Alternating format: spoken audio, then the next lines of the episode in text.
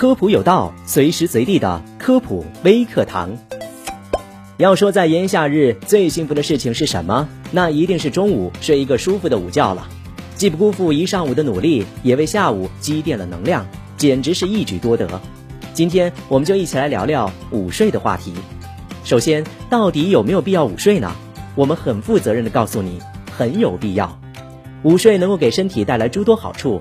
可以用充电五分钟、通话两小时来形象的形容午睡的作用。午睡可以有效的缓解疲劳，使我们一下午都能够保持精神活跃。对于脑力劳动者而言，午睡更是一次小规模的休养，它的效果并不亚于夜间睡眠。午睡的好处有这些：第一，消除困倦。一上午高强度的学习工作，到了中午会困意袭来，此时午睡一下，可以有效的给大脑和身体充电。提高之后的工作效率。此外，午睡还可以帮助我们增强记忆力，能够将碎片化的记忆形成具有网络结构的记忆，将信息从短期转化为长期记忆。第二，保护眼睛，闭眼入睡可以让眼球睫状肌得到休息，有效防止视力下降。此时，泪腺也开始分泌泪水，可以帮助滋润工作了一上午干涩的眼球。第三，降低血压。研究发现。午睡片刻有助于降低血压，有高血压的人群，或是在上午的工作当中遭受压力导致血压升高的人群，午睡一下可以充分恢复血压的稳定。午睡是好，但若方式不对，可能会适得其反。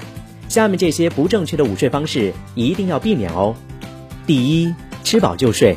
当我们进食之后，血液主要聚集在消化系统，供给大脑，肢体的就会相对减少。这样睡醒之后很容易头昏脑胀、四肢乏力。对于消化系统来说，吃完就睡容易导致消化不良，诱发胃炎，甚至反流性食管炎。最佳时间应该是在饭后活动十到二十分钟之后再午睡。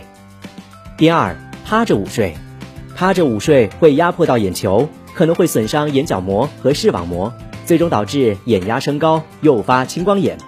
长时间趴着睡会扭曲颈部，导致肩颈部肌肉酸痛；压迫肺部，导致呼吸不顺；也会压迫颈动脉，导致大脑供血不足。醒来之后会出现头昏、眼花等缺血、缺氧症状。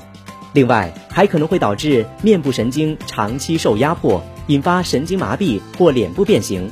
简单来说，也就是可能会变丑。综上所述，午睡很有必要。科学的掌握午睡，才能够事半功倍。